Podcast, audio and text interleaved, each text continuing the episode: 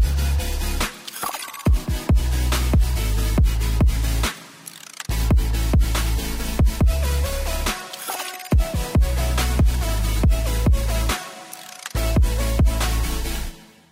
Citroën C4 Cactus foi eleito o melhor SUV da categoria pelos amantes de tecnologia. Sabe por quê? Ele tem o sistema Citroën Connect Rádio de 7 polegadas, que possibilita o espelhamento via Apple CarPlay ou Google Android Auto, enquanto faz as suas viagens. E o SUV eleito pela revista Quatro Rodas está com uma promoção irresistível últimas unidades a partir de R$ 89.990. Aproveite esse e outros detalhes do C4 Cactus Live Alto. Papo de garagem de hoje é com Pedro Nogueira, CEO da Bilém, maior rede de padarias franqueadas em território nacional. Padaria portuguesa, com certeza. É, Pedro, antes de qualquer coisa, é, me tira uma dúvida. É Bilém ou Belém? Então, é, nós, quando criámos a marca, queríamos que fosse Belém, à portuguesa, não é? Mas na realidade nunca conseguimos. então sempre ficou Belém. Então, nós com Pedro da Belém estamos começando mais um Papo de Garagem. Antes de qualquer coisa, aquela curtida, compartilhada, peteleco na cineta e. Eu não preciso nem falar, mas eu vou falar só por charme. Seu Diego, estrala a vinheta.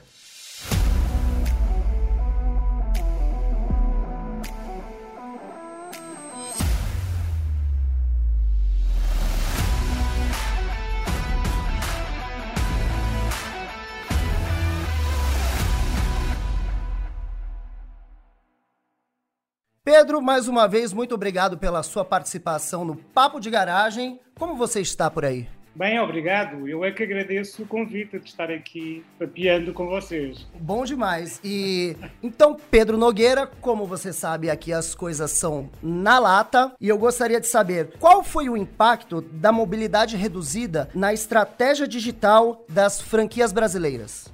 A pandemia foi, na realidade, uma crise de mobilidade, não é? Para além de ser, obviamente, uma crise sanitária. Então, o grande impacto teve a ver com a forma com que a mobilidade, alterando o fluxo de vida das pessoas, de repente, vários bilhões de pessoas no planeta ou ficaram em casa ou alteraram radicalmente a sua forma de se mover pelas cidades, e isso trouxe, obviamente, uma alteração radical nas necessidades de consumo dessas pessoas por terem mudado esse seu comportamento, essa sua mobilidade.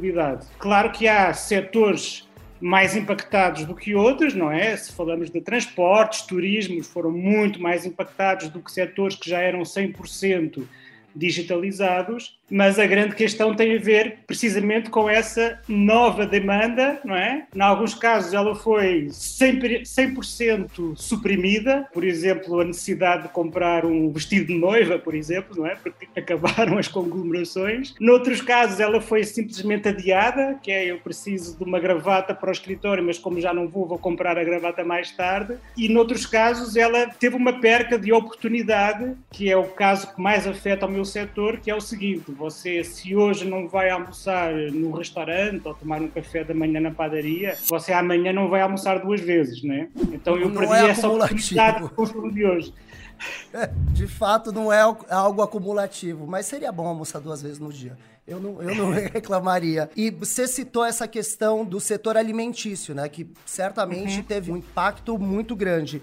E eu queria saber como que você enxerga a transformação digital no varejo alimentício. A transformação digital ela tem, tem já vindo a ocorrer desde há vários anos para cá, não foi uma coisa só impulsionada agora pela, pela pandemia e pela crise da mobilidade. Mas eu diria que há duas grandes, duas grandes frentes de transformação. Uma é com a experiência do consumidor no local de consumo, então todas as inovações tecnológicas e digitais, desde a forma de fazer o pedido, aqueles quiosques de self-service, as formas de pagamento, os menus que aparecem com o QR Code, etc não é? Portanto, isso são alterações na experiência que você tem no momento do consumo, e essa é uma vertente. E a outra vertente de transformação, e que é uma vertente também muito interessante, é da interação dos locais de consumo de alimentação com os consumidores, não é? que no passado essa interação se limitava à presença e ao momento em que as pessoas estão na loja consumindo, não é? Era a minha oportunidade de interagir com, com aquele consumidor, eram aqueles 15 minutos em que o cara está ali tomando o café e o seu pão na chapa, e agora de repente com os meios digitais eu ganhei, para além da interatividade, eu ganhei tempo. Eu conquistei tempo para interagir com essa pessoa muito para além daqueles 15 minutos que ela está no meu local de consumo, não é? Ou no meu estabelecimento.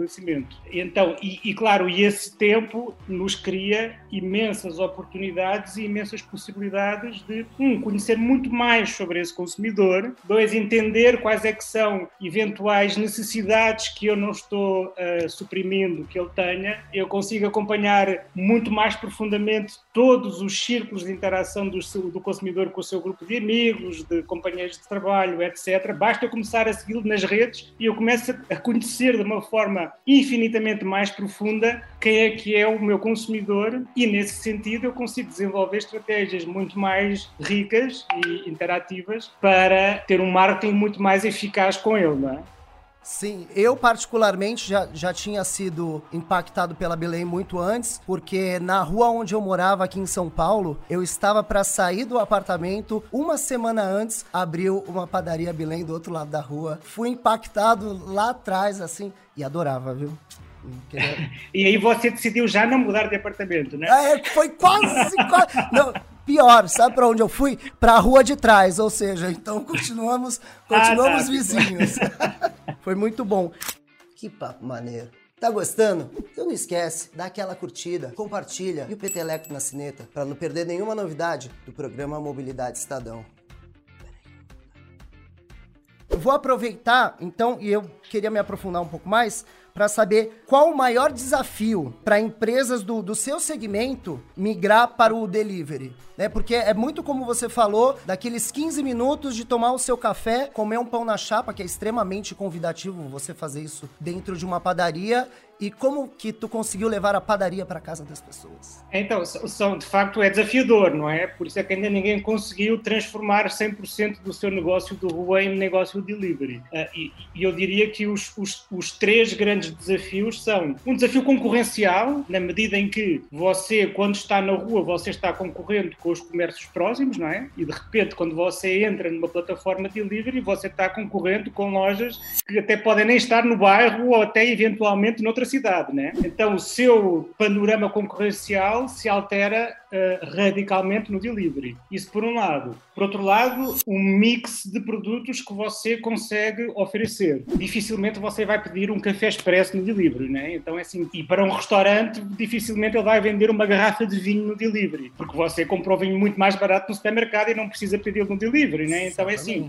De facto, o mix de produtos que o setor da alimentação trabalha no dia a dia, ele é muito alterado e, portanto, isso também diminui bastante o seu potencial de faturamento de caras só de perder esses, esses consumos de, de, de, bebidas, não é? E, portanto, isso faz com que você precise repensar que tipo de ofertas de produto é que você, é que você faz, como é que as especifica para esse canal, que tipo de combos e que tipo de promoções você faz para ter mais, mais apelo e para conseguir colmatar essas perdas de consumo que teria na loja. E o último desafio, que eu acho que talvez seja ainda, enfim, o mais difícil de ultrapassar, e sobretudo no caso caso do meu setor, mais especificamente, que é um setor de, de, enfim, de padarias, cafetaria, confeitaria, não tanto do restaurante, mas o nosso setor, ele ainda é muito um setor que vive do impulso, do cara que passa frente à loja, vê a vitrine e quer ir provar um pastel de Belém, ou passou e vai tomar um café para aproveitar que está ali frente a um café. Então, essa venda por impulso, você no delivery perde, não é? Claro, há formas de você tentar gerar esse impulso de outra forma, que ah, eu crio um teaser no Instagram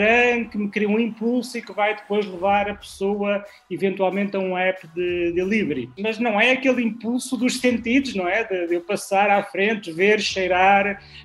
Eu, como um ex-vizinho, posso dizer que o, o impacto era primordial ali. Sei bem do que você está falando o quanto esse impacto é importante. E você citou um ponto crucial aqui: quem iria pedir um, um expresso no delivery? Né? Ou seja, tipo, exato, é, é, muito exato. pela conveniência. E, assim, né? e as bebidas, tipicamente, elas têm, elas representam uma fatia muito grande do, do, do faturamento do setor da alimentação. Em alguns casos, chegando a representar 30%, 40%, não é? Então, é assim, de facto, é logo ali um golpe de caras que sofremos quando tentamos migrar para, para o delivery, não é? Sim, mas ainda assim é efetivo. E aí eu gostaria de saber de ti, como que a Bilém expandiu a rede durante a pandemia? Que acho que é um ponto interessante também de, de a gente conectar essa é, história olha, toda. Nós tivemos o privilégio de não ter perdido lojas na pandemia. O, que, o, enfim, o que já é uma posição que eu sei que no Brasil é já privilegiada, porque de facto a quantidade de, de lojas que fecharam foi muita. E nós não perdemos lojas, não significa que não tenham encerrado lojas, mas nós conseguimos que o número de, de aberturas compensasse a, a, quantidade de lojas que encerrou. E isso se deveu a uma aposta 100% em estratégia digital. Enfim, no, no, campo das franquias, especificamente, que é o nosso caso, não é? Nós somos uma rede de franquias. O recrutamento vinha muito, não só pelos esses grandes eventos, as feiras da Associação Brasileira de Franchising, não é? Ali na Expo Center Norte, por exemplo, que era uma mega feira anual onde se uh, recrutavam muitos potenciais leads que, que teve que parar na pandemia, não é? Não aconteceu. Verdade. Essa era uma das fontes de recrutamento. Outras fontes de recrutamento são pessoas que vão à loja e conhecem a loja e ficam interessadas em investir, não é? E elas ficando em casa, também perdemos essa, essa fonte de recrutamento. Então tivemos que fazer uma aposta 100% em marketing digital para interagir com potenciais investidores e atraí-los para a proposta de investimento da Belém. Então, e foi dessa forma, com uma estratégia 100% digital, eh, de comunicação digital, que conseguimos de certa forma, manter a nossa dimensão com as aberturas que acabaram compensando as lojas que encerraram. Acabou tendo esse equilíbrio, assim, pô, que bom. Bem como você colocou, o setor do comércio aqui sofreu bastante sim, com sim. os fechamentos e tudo mais, e essa variação de hora ter coisa aberta, hora de não ter coisa aberta. Muitas incertezas também para saber quando você conseguiria normalizar as coisas e tudo mais. Fico muito feliz que as coisas acabaram dando certo para Belém durante esse tempo. E eu sempre acabo dizendo isso, mas o nosso papo passa muito rápido. Eu devia ter aproveitado para ter pedido um cafezinho aqui. Já, já, já pedindo, uma coisa, pedindo um cafezinho para a gente papear tomando um café juntos.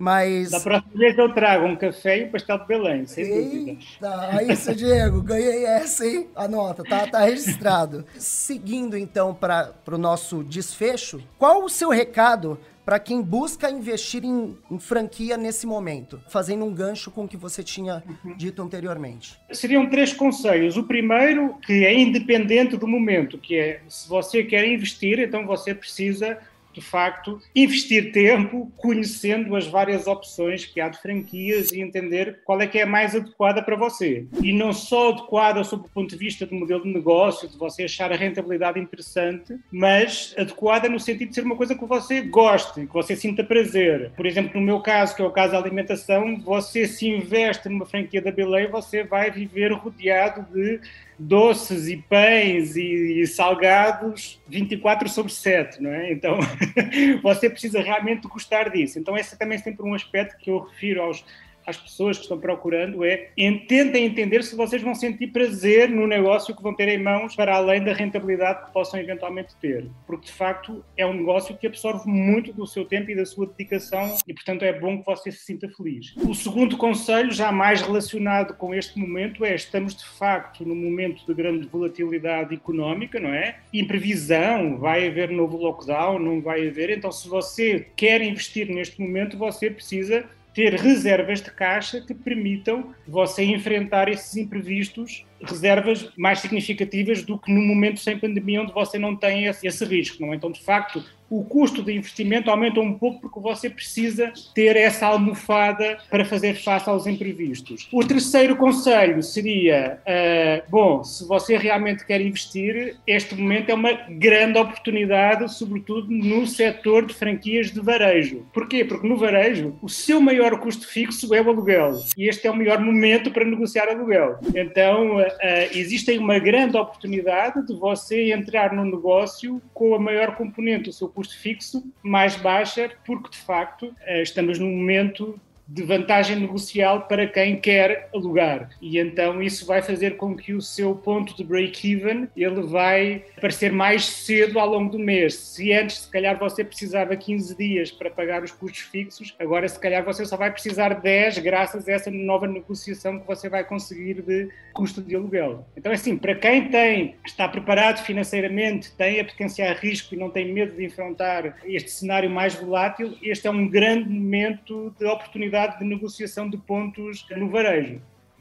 Oh, nem de longe tinha imaginado algo nessa linha é para quebrar aquela história de que elevando a história de conta de padaria à máxima potência aqui. Que não, é nada, que não é nada simples. Eu agradeço aqui a sua presença, Pedro. É, eu tô esquecendo de alguma coisa, seu Diego. Ah, antes de ir embora, a dica Douro. Se você tem uma grande ideia, gaste as suas energias para realizá-la, a não ser que você queira ser um dono de sauna e viver às custas do suor dos outros. E com isso encerramos mais um Papo de Garagem.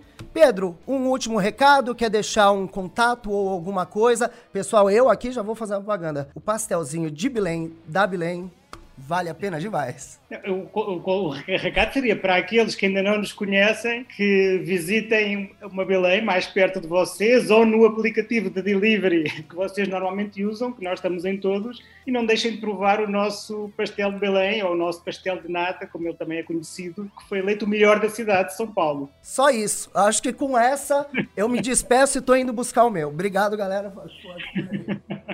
Citroën C4 Cactus foi eleito o melhor SUV da categoria pelos amantes de tecnologia. Sabe por quê? Ele tem o sistema Citroën Connect Rádio de 7 polegadas, que possibilita o espelhamento via Apple CarPlay ou Google Android Auto, enquanto faz as suas viagens. E o SUV eleito pela revista Quatro Rodas está com uma promoção irresistível. Últimas unidades a partir de R$ 89.990. Aproveite esse e outros detalhes do C4 Cactus Live Alto.